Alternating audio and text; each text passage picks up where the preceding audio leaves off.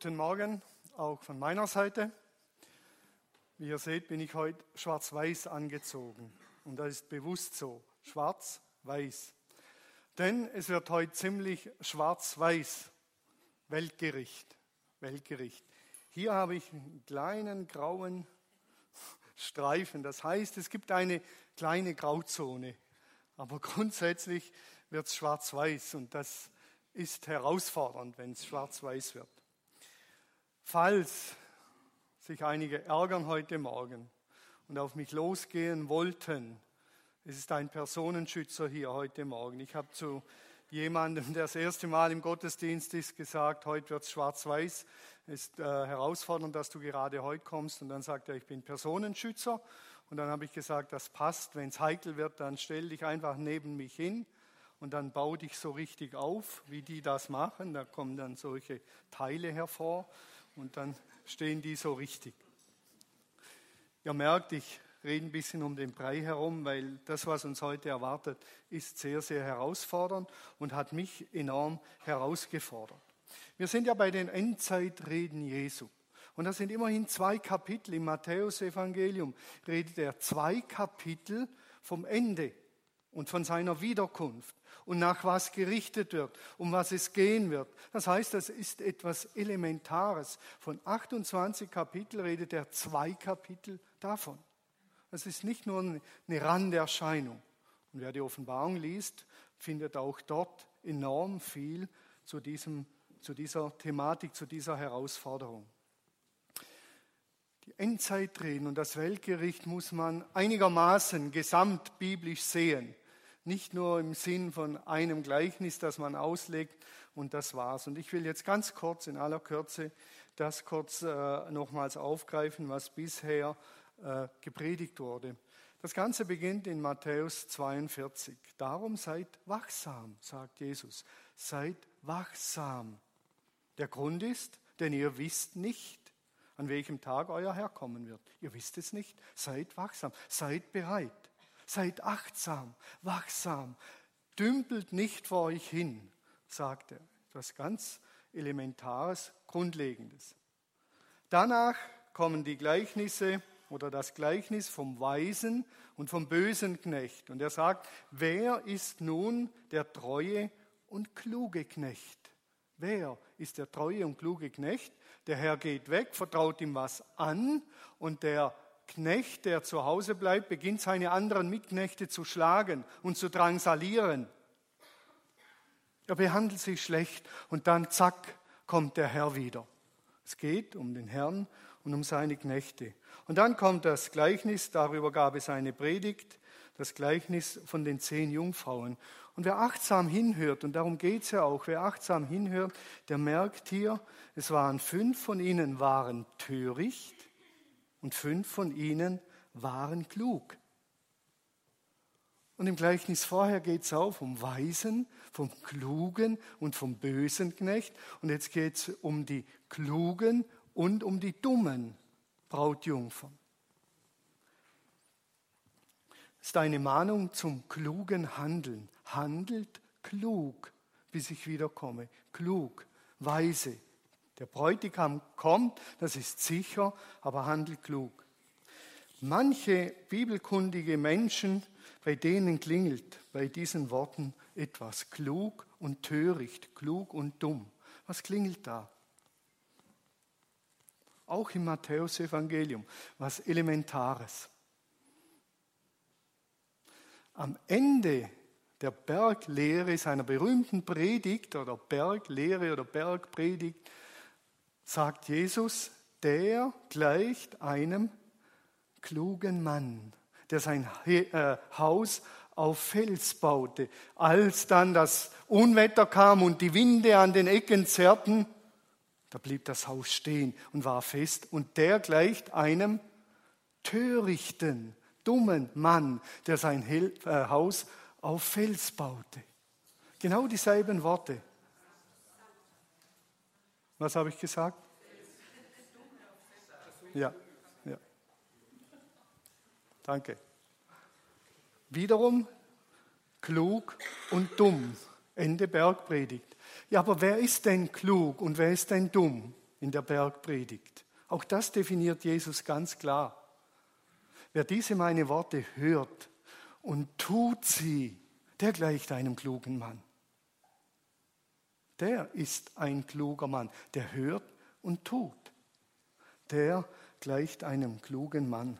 Und der andere ist der Dumme, der die Worte nur hört, aber nicht tut. Man könnte bei den klugen und törichten Jungfrauen sagen, die klugen und den Schatz, den sie sich schaffen, ist, dass sie das Wort hören und tun. Und die anderen hören es nur, aber sie tun es nicht. Joachim hat es eingangs gesagt. Und dann kommt das Gleichnis der Talente vom vergangenen Sonntag. Dort sagt Jesus, Recht so, du guter und treuer Knecht. Komm her und mach mit bei der Freude deines Herrn.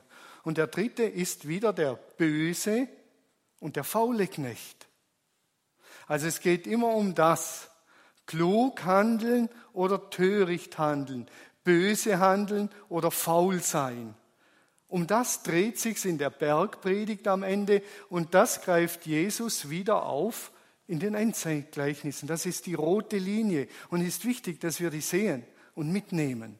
Und das geht ihm. Der ist ein kluger Mann, der sein Haus auf Fels baute. Und der ist ein törichter Mann. Wer diese meine Worte hört und tut sie, der gleicht einem klugen Mann.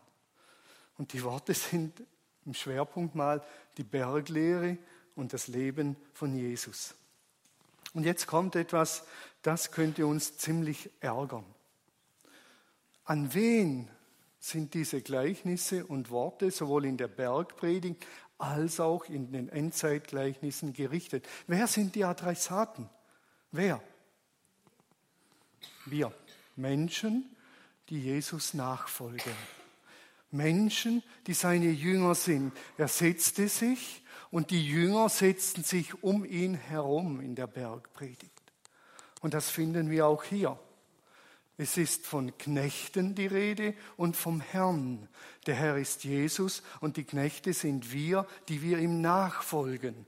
Und wir lesen die Gleichnisse meistens falsch und sagen, die Klugen sind wir und die Törichten sind die Weltenbürger. Das ist nicht so. Auch von den zehn Jungfrauen, vom Bösen und Weisen und von den Talenten, das sind Knechte, die zu Jesus gehören, seine Knechte, die er in seinen Dienst gestellt hat. Und je nachdem, wie sie handeln. Und das ist, wenn es ums Weltgericht geht, etwas Entscheidendes. Denn, und so sagt es Petrus, denn jetzt ist die Zeit gekommen, in der Gott Gericht hält und es beginnt wo? In seinem Haus der Gemeinde. Im Alten Testament beginnt das Gericht Gottes immer beim Volk Gottes. Dort beginnt's. Es beginnt bei seinem Volk. Und das ist sein Volk. Hier dürfen wir uns nichts vormachen und sagen, okay, das sind die einen und die anderen. Nein, das sind wir. Und hier gibt es offensichtlich, auch wenn das ärgert und sperrig ist, auch wenn es Texte gibt, die andere Dinge sagen, das sagt Jesus hier. Könnte man erschrecken, sagen, Uah. aber Jesus hat doch gesagt, wer den Sohn hat, der ist schon gerichtet. Ja, das hat er gesagt, ohne Wenn und Aber. Aber es ist nicht alles, was er dazu gesagt hat sondern es gibt etwas Letztes. Und das betrifft uns alle. Das Gericht beginnt am Hause Gottes. Menschen, die Vergebung angenommen haben, die Jünger geworden sind, die Knechte geworden sind. Und die sich weigern, nicht die nicht können und kämpfen und sich abmühen, darum geht es nicht, sondern die sich weigern. So, das mache ich nicht. Ich vergebe dem nicht. Nein, dem vergebe ich nicht. Ende, Schluss, fertig. Wenn wir nicht nach der Bibel leben, wenn wir nicht nach der Bibel leben, als Christen, ich rede jetzt von Christen, wenn wir nicht nach der Bibel leben, haben die Ungläubigen recht, wenn sie sagen, die Bibel ist ein Märchenbuch. Da steht viel auf dem Spiel. Die Ungläubigen haben recht, wenn sie sagen, die Bibel ist ein Märchenbuch, wenn wir nicht leben, was dort steht. Denn wo sollen sie denn sehen, dass die Bibel Wahrheit ist? Wenn nicht an uns Christen. Wie sollen sie es denn erkennen? Da stehen Dinge drin, geniale, gewaltige, wunderschöne, kraftvolle Dinge.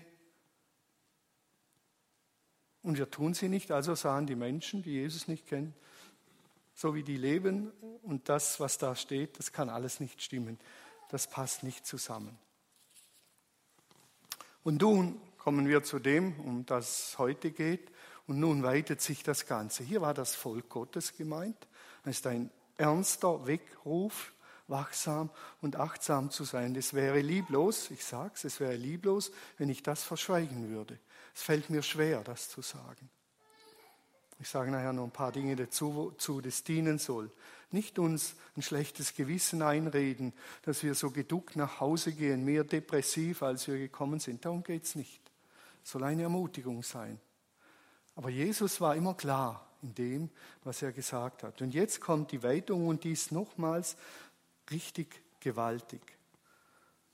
Wenn der Menschensohn in seiner ganzen Herrlichkeit kommt, begleitet von allen Engeln, dann wird er sich auf seinen Königsthron sitzen, wird er auf seinen Königsthron sitzen. Alle Völker, Nationen werden vor ihm versammelt werden und er wird die Menschen in zwei Gruppen teilen, so wie ein Hirte die Schafe von den Ziegen trennt. Jetzt geht's, hier geht's um die Gemeinde und jetzt geht's um die Völker und Nationen. Das sind die Heiden in der Bibel. Jetzt kommt seine Gerichtsrede über die Heiden. Und jetzt sagt er sonderbarerweise noch einmal, da gibt es auch wieder zwei Richtungen unter den Heiden. Das sind die Heiden, die jetzt gerichtet werden, die Völker, die Nationen. Und das ist der Höhepunkt des langen Redeabschnitts. Es geht um die Ethnos, um die Ethnien. Und die Frage ist natürlich, aber wie wird Gott die richten? Wie wird er bei denen unterscheiden?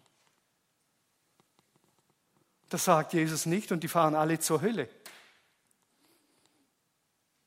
Sondern es gibt Schafe und Böcke, eigentlich richtig übersetzt Schafe und Ziegen. Und die sind klar zu unterscheiden. Schafe und Ziegen, wenn sie in der Herde sind, die wurden damals in Herden gehalten, sind nicht so klar auseinanderzuhalten. Aber Schafe und Ziegen.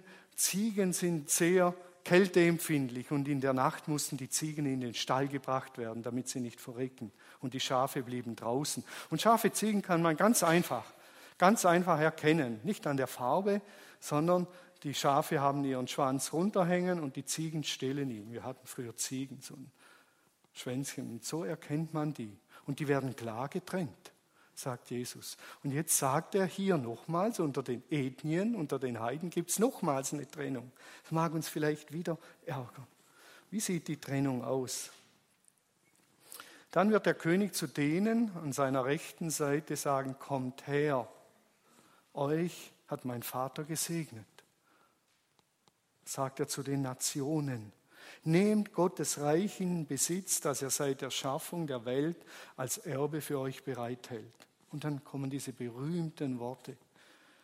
Denn ich war hungrig, ihr habt mir zu essen gegeben. Ich war ein Fremder und ihr habt mich aufgenommen. Ich war durstig, ihr habt mir zu trinken gegeben. Ich war nackt und ihr habt mir Kleidung gegeben. Ich war im Gefängnis und ihr kamt zu mir. Und ich war krank und ihr habt mich besucht. Und ihr seht hier unten noch was.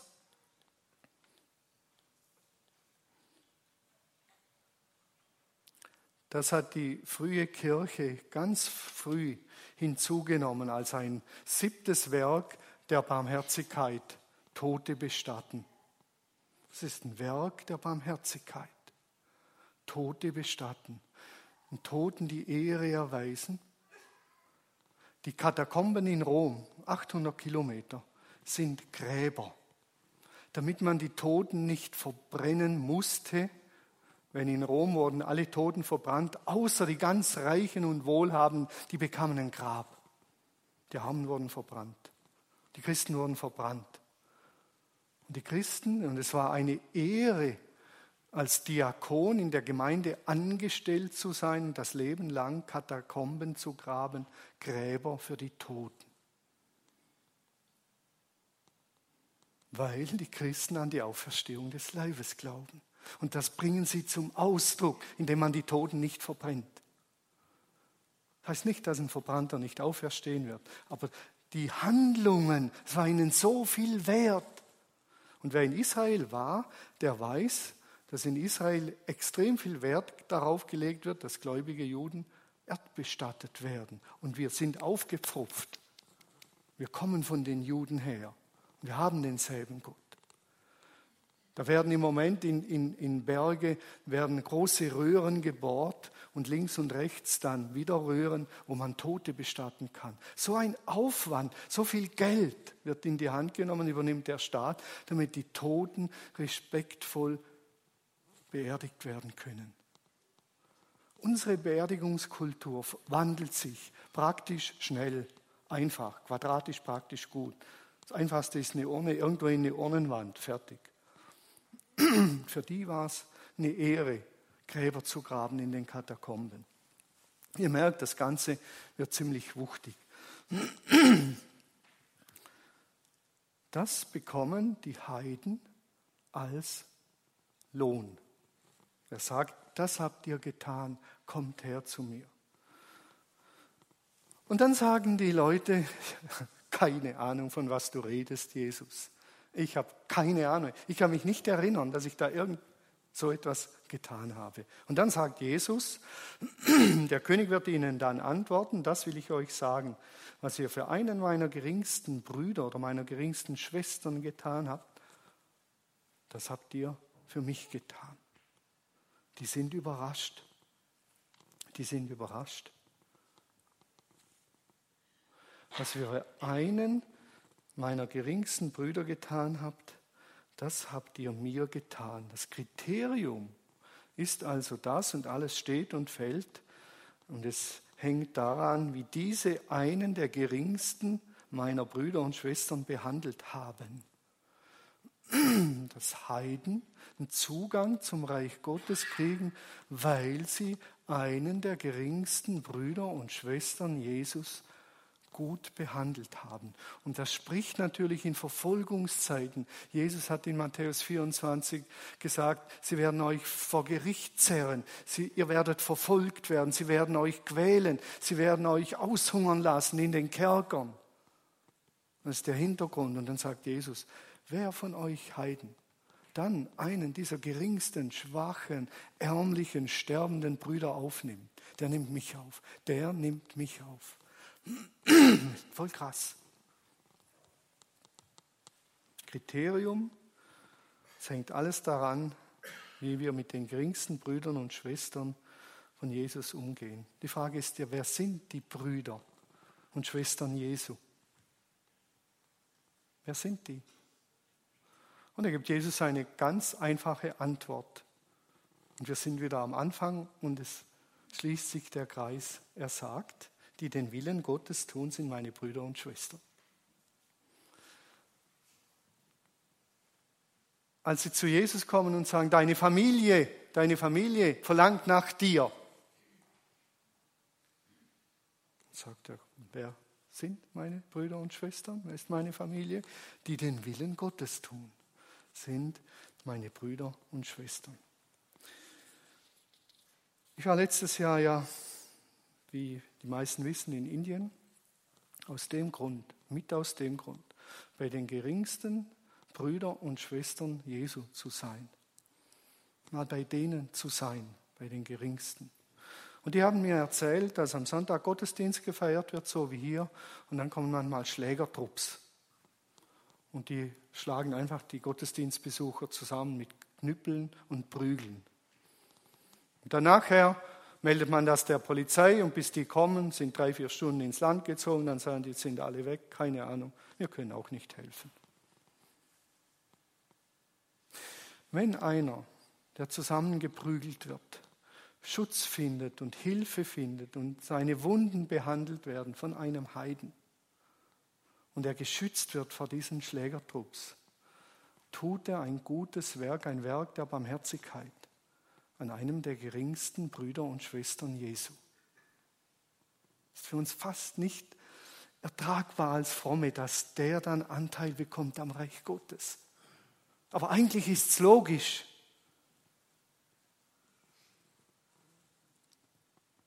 So sagt Jesus hier. Und dieses, diese, diese letzte Rede, dieser letzte Diskurs ist ja nicht ein Gleichnis, sondern Jesus hat den Thron bestiegen und er sagt, so werde ich urteilen. Und das ist echt, echt herausfordernd. Aber auch bei den Heiden gibt es ganz klar einen doppelten Ausgang. Dann wird er sich denen an seiner linken Seite zuwenden und sagen, geht mir aus den Augen. Geht mir aus den Augen, ihr Verfluchten, ins ewige Feuer, das für den Teufel und seine Engel bestimmt ist. Ich versichere euch, die Hilfe, die ihr meinen Geringsten, und interessanterweise steht in dieser zweiten Rede, wer Elberfelder zum Beispiel liest oder Griechisch, steht Brüder und Schwestern nicht mehr. Und das ist nochmals irgendwie sperrig.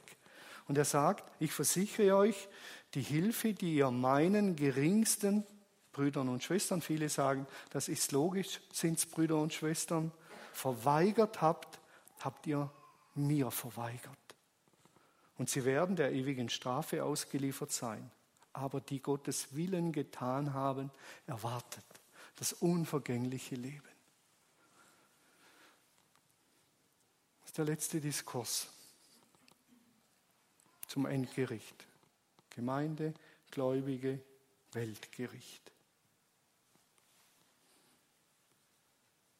Und wieder sind die Parallelen zu Matthäus, Ende Bergpredigt.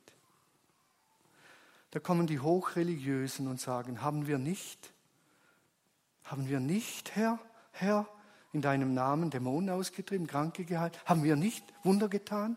Und was sagt er? Genau wie hier, geht mir aus den Augen, ich kenne euch nicht. So krass. Denn ihr habt versäumt, den Willen Gottes zu tun. Wieder dasselbe. So sperrig. Aber Jesus hat das gesagt, wir müssen uns dem aussetzen, auch wenn es so sperrig ist. Und ich habe mich gefragt, als ich all diese Dinge gelesen habe, und bewegt habe, die Texte, die Geschichten, die Lehren von Jesus. Ich habe mich gefragt, darf Gott eigentlich nicht zornig sein und sauer sein, wenn wir seine genialen Pläne mit Füße treten? Darf der nicht mehr zornig sein, wenn sein Volk so unglaubwürdig lebt? Darf er nicht zornig sein über die Missbrauchsfälle Geistlicher in der Kirche? Darf er da nicht zornig sein? Darf er nicht zornig sein über die endlosen Spaltungen in der evangelisch-evangelikalen Welt? Darf er denn nicht zornig sein über die Rechthabereien und Egozentrik, die in den Gemeinden herrscht? Darf er nicht zornig sein über die mangelnde Liebe? Statt Menschen, statt Menschen aus den Ethnien, aus den Nationen und Völkern für Gottes Friedensreich zu gewinnen, drehen wir uns nur um uns selber. Und Gott darf nicht zornig sein. Wir reißen uns beide Beine aus.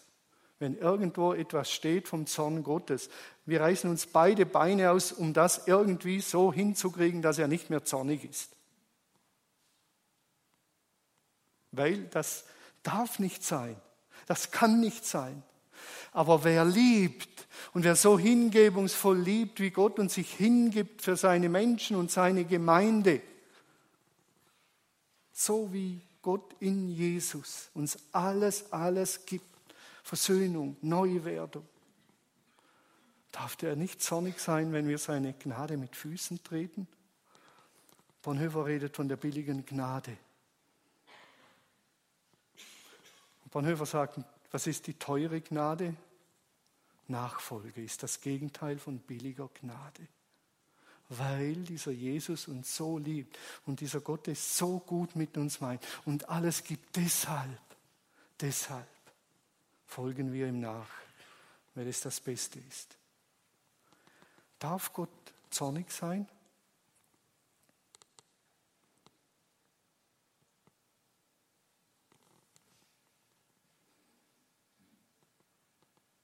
In unseren Augen nicht, aber in der Bibel. Wer Offenbarung liest, der merkt, und das kann ich verstehen.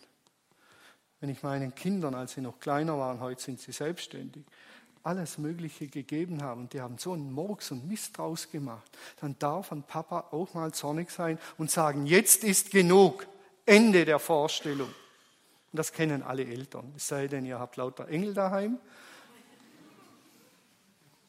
Aber manchmal muss man sagen, Ende, genug. Und Gott wird irgendwann sagen, jetzt ist genug. Jetzt ist genug. Jetzt ist genug. Aber es darf er in unseren Augen nicht. Er muss uns immer über die Haare streichen und sagen, ja, ich weiß, Thomas, du vergebst dem nicht, weil dein Opa mütterlicherseits und deine Oma väterlicherseits, die haben Schweres erlebt und weil dein Vater das dir vererbt und in deiner, kann ich verstehen, dass du dem, ich kann auch verstehen, wenn du ihn umbringst, ist ja klar. Hallo, wo gibt es denn sowas? Darf Gott nicht sauer und zornig sein über die Boshaftigkeit dieser Welt? Darf er nicht zornig sein, wenn Kinder zur Prostitution verkauft werden? Darf er da nicht zornig sein und sagen, jetzt ist genug? Soll er alles abnicken? Sagen, okay, kann ich verstehen, ihr braucht Geld, um euch ein schönes Auto zu kaufen, keine Ahnung. Gott hat uns die Gabe der Sexualität gegeben, so eine wunder, wunder, wunderbare Gabe. Und was machen wir daraus? Männer vergewaltigen Frauen. Kinder werden zur Prostitution freigegeben. Nur weil wir nicht mit dem Schöpfergott leben, darf er dann nicht irgendwann mal zornig sein und sagen, jetzt ist genug, es reicht? Ich habe parallel, und ich würde mich nicht einmal getrauen, diesen Text vorzulesen, parallel lese ich gerade in meiner täglichen Bibellese den Hebräerbrief. Hebräerbrief ist ein ziemlich heftiger Brief. Und da habe ich, als ich die Predigt vorgelesen habe, gelesen, Hebräer 10, 26 bis 31. Wer das zu Hause lesen will, bitte lest das zu zweit. Im Judentum liest man heikle Texte nur zu zweit. Hiob liest man nur zu zweit oder zu dritt, dass man nicht Giri Giri wird oder Bala Bala. Und der Hebräertext ist auch so ein Text. Der endet nämlich damit, es ist schrecklich, in die Hände des zornigen Gottes zu fallen. So endet der. Noch nie eine Predigt drüber gehalten, noch nie eine Predigt drüber gehört. Krass, das ist wirklich krass. Ja, es gibt eine letzte Art der Abrechnung. Ja, es gibt eine höhere Gerechtigkeit. Die gibt's. Und die werden wir alle erfahren. Für die Opfer enorm tröstlich. Für die ist es tröstlich. Endlich wird Recht geschaffen. Die Seelen der Märtyrer, heißt es in der Offenbarung, die sind vor dem Thron Gottes. Und was beten sie Tag und Nacht? Herr, verschaff uns endlich Recht. Bitte verschaff uns Recht. Verschaff uns Recht. Wir wurden gequält, gemartert, verbrannt, ersäuft, weil wir dir nachfolgen. Jetzt ist die Zeit der Abrechnung. Ich weiß, dass Jesus am Kreuz sagt, Herr, vergib ihnen, denn sie wissen nicht, was sie tun. Und wir dürfen die zwei Dinge nicht gegeneinander ausspielen. Das dürfen wir nicht. Und das tun wir gerne und entscheiden uns natürlich für die Soft-Version. Ist ja klar, die ist viel angenehmer. Wir müssen das aushalten, dass beides in diesem Weltgericht, in diesem Endgericht sein wird. Ja, es gibt eine letzte Abrechnung ja, und es ist wichtig, dass wir vorbereitet sind. Und es ist wichtig, dass wir die Kriterien kennen. Um was geht es in dem Ganzen zentral? Um was geht es eigentlich? Um was geht es in diesen ganzen Gerichtsreden? Es geht um die Sehnsucht Gottes. Und die Sehnsucht Gottes ist eine gerechte, und eine gute und eine schöne Welt. Das ist seine Sehnsucht. Nicht, dass die Übeltäter bestraft werden um des Bestrafens willen, sondern es geht ihm um eine neue Welt. die am Entstehen ist. Darum geht es Gott. Und diese neue Welt, von der redet Gott. Und eine gewaltige Stimme hörte ich vom Thron her rufen. Hier wird Gott mitten unter den Menschen sein. Er wird bei ihnen wohnen und sie werden sein Volk sein.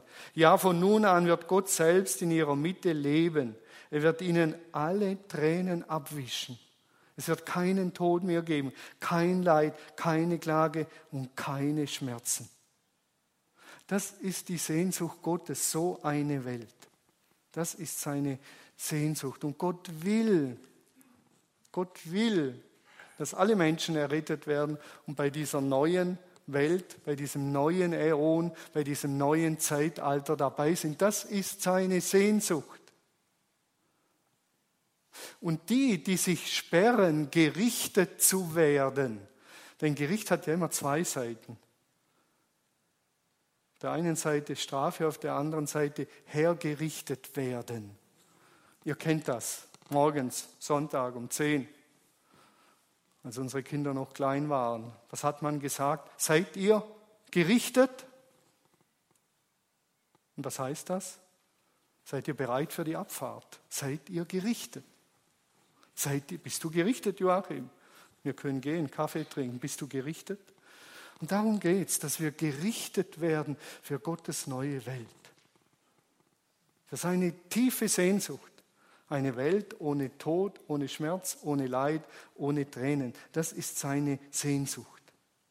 Und das will er. Und er sehnt sich dann danach, wenn er sein Werk vollenden, wiederherstellen wird, mit jedem von uns in dieser neuen Welt zu sein. Wiederhergestellt. Der Tibor braucht dann keinen Blindenstock mehr, der kann so gehen. Vielleicht, vielleicht noch hier, wer weiß. Denn hier hier ist das Neue dort.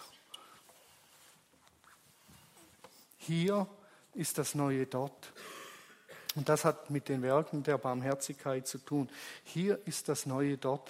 Die Zukunft kommt in die Gegenwart. Ihr kennt die Geschichte, Lazarus ist gestorben. Martha, seine Schwester, lässt Jesus rufen. Er kommt zu spät. Und was sagt sie zu ihm? Wenn du hier gewesen wärst, wäre Lazarus nicht gestorben. Sie geht in die Vergangenheit. Wenn du hier gewesen wärst, und was sagt Jesus? Der holt die Zukunft. Und was sagt er? Lazarus wird auferweckt werden. Die Zukunft kommt in die Gegenwart. Wir müssen nicht immer von der Vergangenheit, wenn, wenn, wenn, wenn. Kennt ja das Sprichwort hätte, hätte, Fahrradkette. Wenn, wenn. Jesus sagt, ich bringe die Zukunft zu euch, nicht die Vergangenheit. Und wir leben als Christen leider zu oft Vergangenheit, in diesem alten Äon, in diesem alten Zeitalter mit diesen bescheuerten Werten und Maßstäben. Und Jesus sagt, hallo, ich will euch die Zukunft bringen. Und die beginnt jetzt, lebt sie, lebt sie damit noch viele Menschen bei dieser neuen Zukunft dabei sein wollen. Hier ist das Neue dort. Und die frühe Kirche hat sich das zu eigen gemacht. Die frühe Kirche hat gesagt, wir leben Zukunft. Wir leben, leben Zukunft. Das, was einmal sein wird, da sollen wir leben. Dazu gehören Zeichen und Wunder. dazu gehören genau die Werke der Barmherzigkeit. Denn im Reich Gottes, Reich Gottes wird niemand mehr durstig sein. Eine halbe Milliarde Menschen haben keinen Zugang zu sauberem Trinkwasser. Also werden wir, wenn wir die Zukunft holen, alles daran setzen, so vielen Menschen wie möglich jetzt schon Zugang zu gutem Trinkwasser geben. Wenn Jesus sein Werk vollendet, wird es keine Hungrigen mehr geben. Er wird alles speisen. Er hat Zeichen gesehen. Deshalb werden wir jetzt schon alles tun. Auch um dem Welthunger zu begegnen. Wir können jedes der einzelnen Bereiche durchbuchstabieren. Wir müssen aufpassen als evangelikale Christen, dass wir Diakonie und Evangelisation, Ruf zur Umkehr nicht gegeneinander ausspielen. Es gehört beides zusammen. Die frühe Kirche hat das erkannt und die hat gesagt, wir müssen aufpassen, dass wir nicht den Ruf zur Umkehr in den Mittelpunkt stellen und Diakonie verlieren. Liberale Christen müssen aufpassen, dass sie gerechtes Handeln nicht in den Mittelpunkt stellen und den Ruf zur Umkehr vergessen. Es braucht beides, damit das Evangelium glaubwürdig wird. Auf vielen Kirchentagen geht es zu wie auf politischen Veranstaltungen. Der Ruf zur Umkehr ist weg. Bei Evangelikalen geht es manchmal zu, da ist überhaupt nichts mehr von Diakonie und Hilfe und diesen sieben Werken der Barmherzigkeit zu sehen. Wenn man sagt, geh um und bekehr dich, alles ist gut.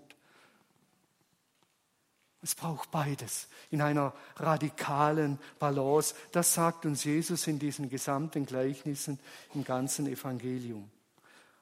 Wir dürfen nicht Gnade gegen Werke ausspielen, denn Gnade bringt gnädige Werke hervor.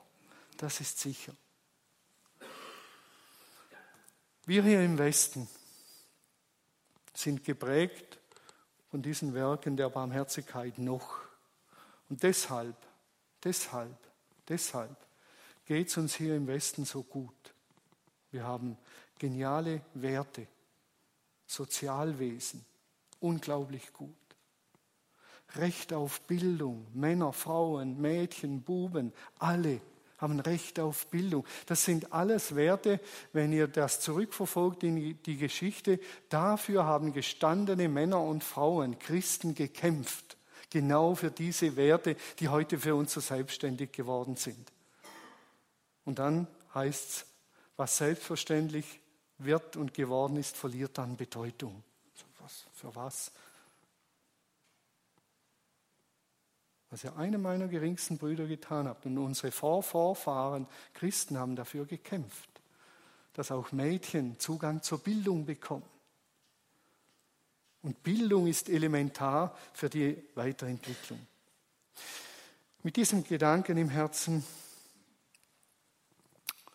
dass die Zukunft kommt und jetzt gelebt wird, mit diesen Gedanken im Herzen kann ich eigentlich gar nicht mehr anders, als so zu handeln.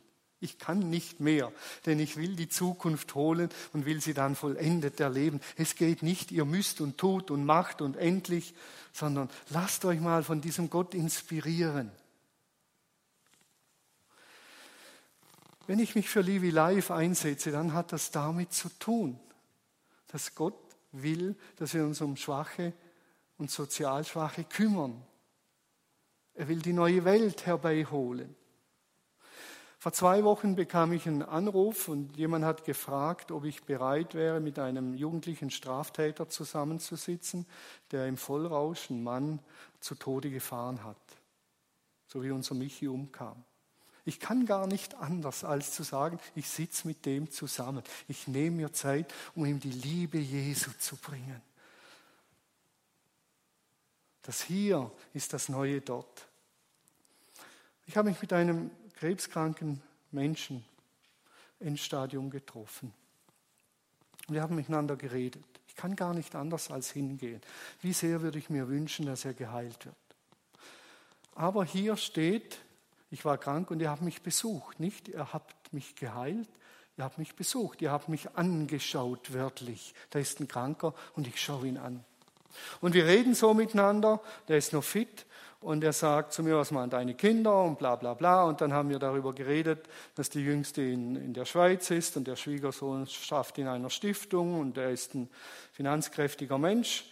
Also nicht mein Schwiegersohn, sondern der Krebskranke. Und der sagt zu mir, ja, wie viel Geld ist in der Stiftung? Ich sage 3,5 Milliarden.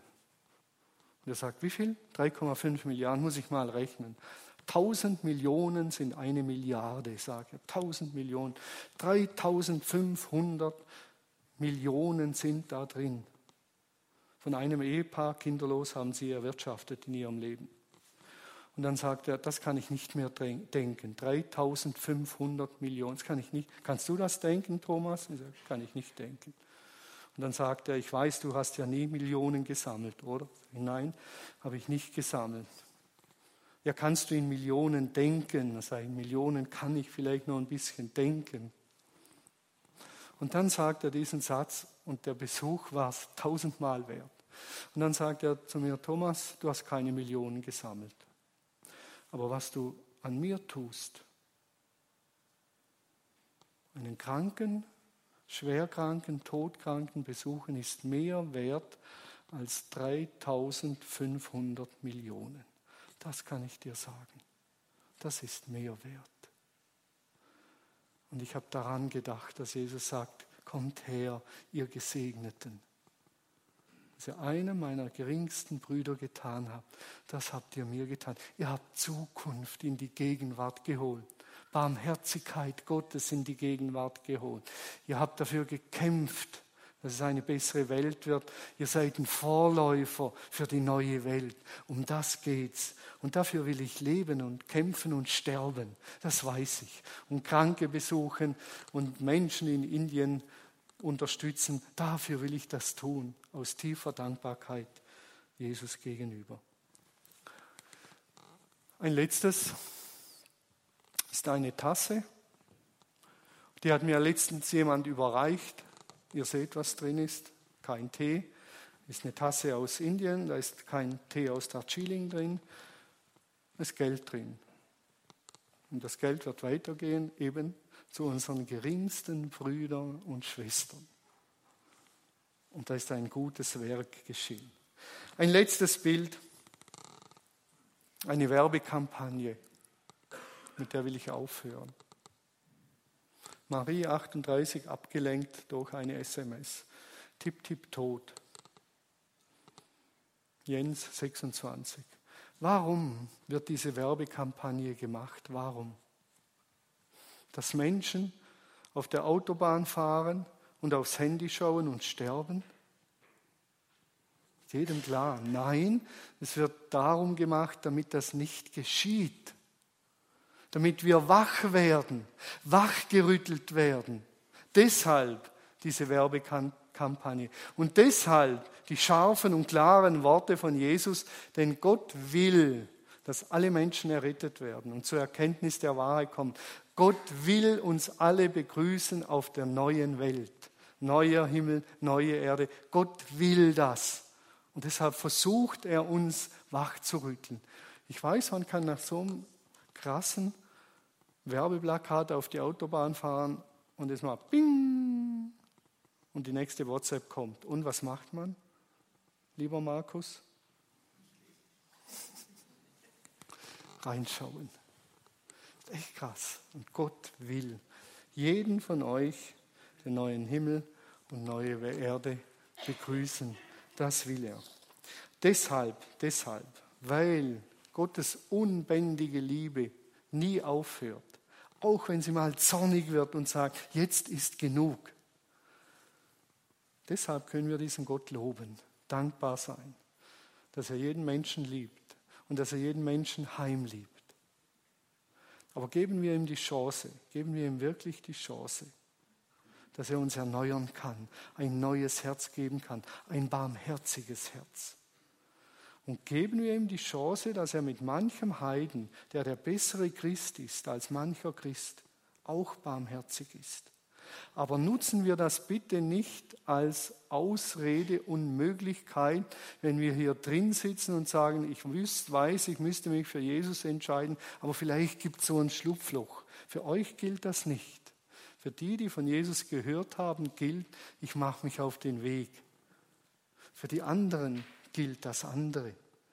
Sonst verwechseln wir hier was. Wir haben Riesenausflüchte. Ich kenne die Diskussionen bis zum Ende. Dass Leute sagen, Thomas, wie ist es dann mit dem Inder in Siliguri, der Gutes getan hat und von Jesus nichts?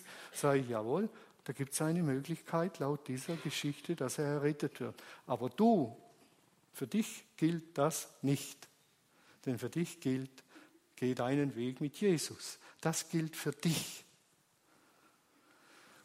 Der Herr segne euch ganz reich und ich hoffe, dass ihr alle auf dem Weg seid.